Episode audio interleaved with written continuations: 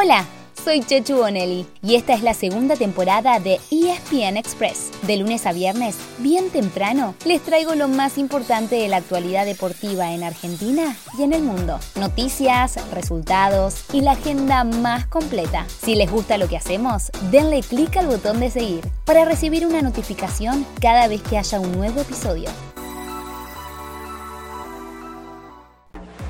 ganó Boca. Victoria del último campeón del fútbol argentino que va a festejar el título conseguido en Córdoba frente a este mismo rival. Boca le ha ganado a Tigre por 5 a 3.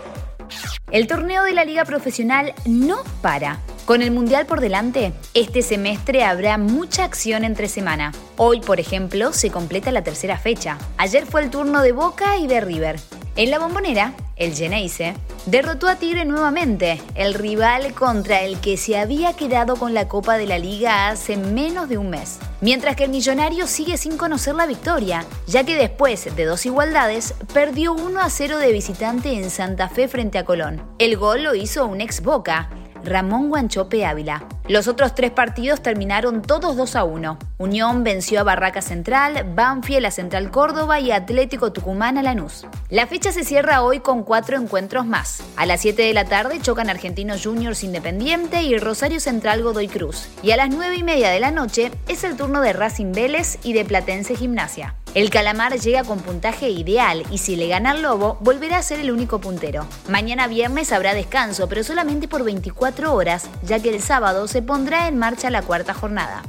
Estamos en un momento del año en el que se abre el libro de pases, así que van a escuchar todo tipo de rumores, jugadores que van y que vienen, clubes que hacen ofertas y otros que las rechazan. Un poco de todo. En un equipo al que seguimos muy de cerca esta temporada, la noticia más importante pasa por su técnico. Sí, hablamos del Paris Saint-Germain, claro, uno de los grandes de Europa y centro de todas las miradas desde que se ha sumado Lionel Messi. Y sobre todo de Mauricio Pochettino, quien ya habría arreglado su desvinculación después de terminar con las manos prácticamente vacías. Es que el PSG solamente ganó la liga local, quedándose una vez más con las ganas de consagrarse en la Champions League. ¿Quién será su reemplazante?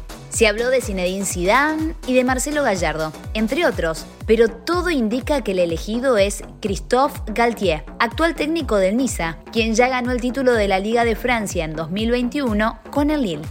Hablando de Messi, la pulga ya se fue de Rosario hacia Barcelona. Allí pasará la última parte de sus vacaciones y su cumpleaños número 35, el viernes 24 de junio. Después tiene previsto volver a París en los primeros días de julio, ya que el 4, su club, comienza una gira por Japón, seguramente ya con nuevo entrenador.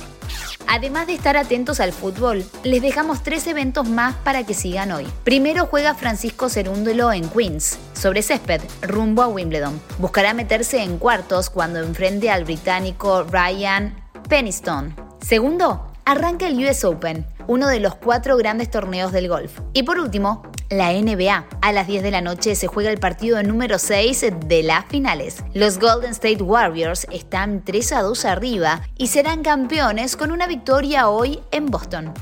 Así llegamos al final de nuestro episodio de hoy. Soy Chechu Bonelli y de lunes a viernes, al comenzar el día, les cuento lo que pasó y lo que se viene en el mundo del deporte. Los espero en el próximo episodio con mucho más ESPN Express.